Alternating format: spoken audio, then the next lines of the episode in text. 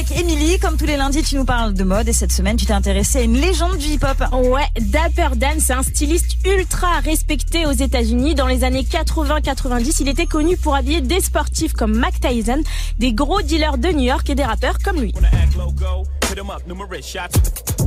Jay-Z, ouais, il a même parlé de lui dans un de ses sons.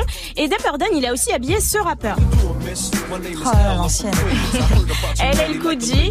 Alors depuis quelques jours, le livre qui retrace sa vie est disponible en français. Ça s'appelle Made in Harlem.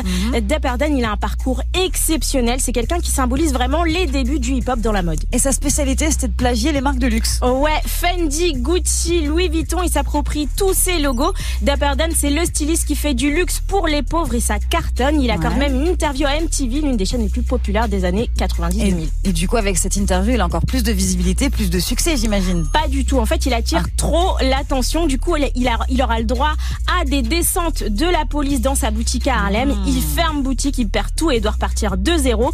Et du coup, pendant 20 ans, il se fait beaucoup plus discret, même si on réentend parler de lui en 1996 pour les 100 ans du logo Louis Vuitton où toute son Ah. esthétique est reprise le temps d'une campagne. C'est lui qui se fait copier du coup par les marques. Ouais, et ça va prendre une autre ampleur en 2017 sur le podium d'un défilé euh, Gucci. On y voit, on y voit une veste qui ressemble comme deux gouttes d'eau à celle qu'il a imaginée 30 ans plus tôt pour la, la sprinteuse Diane Dixon. Un énorme bomber style haute couture avec de la fourrure. Wow. Et à l'époque, il avait utilisé le logo de Louis Vuitton. Et après la polémique Gucci, euh, Gucci lui propose de réaliser une collection. Ouais, c'est ça. Et d'ouvrir avec lui un atelier de couture à Harlem où il travaillerait exclusivement pour Gucci, chose qu'il a acceptée.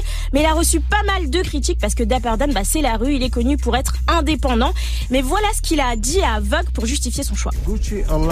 Gucci m'a permis de briser les barrières de la ségrégation raciale dans la mode.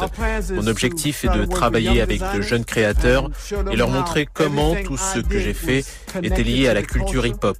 Dapper Dan, il a non seulement marqué l'histoire de la mode à jamais, mais il a aussi prouvé qu'on pouvait faire de l'art avec de la contrefaçon. Mortel. En tout cas, le livre, là, je suis, je suis en train de voir, c'est dispo partout. Ça s'appelle Ma vie made in Harlem. Ouais, c'est ça. Depperden. Ça donne trop envie.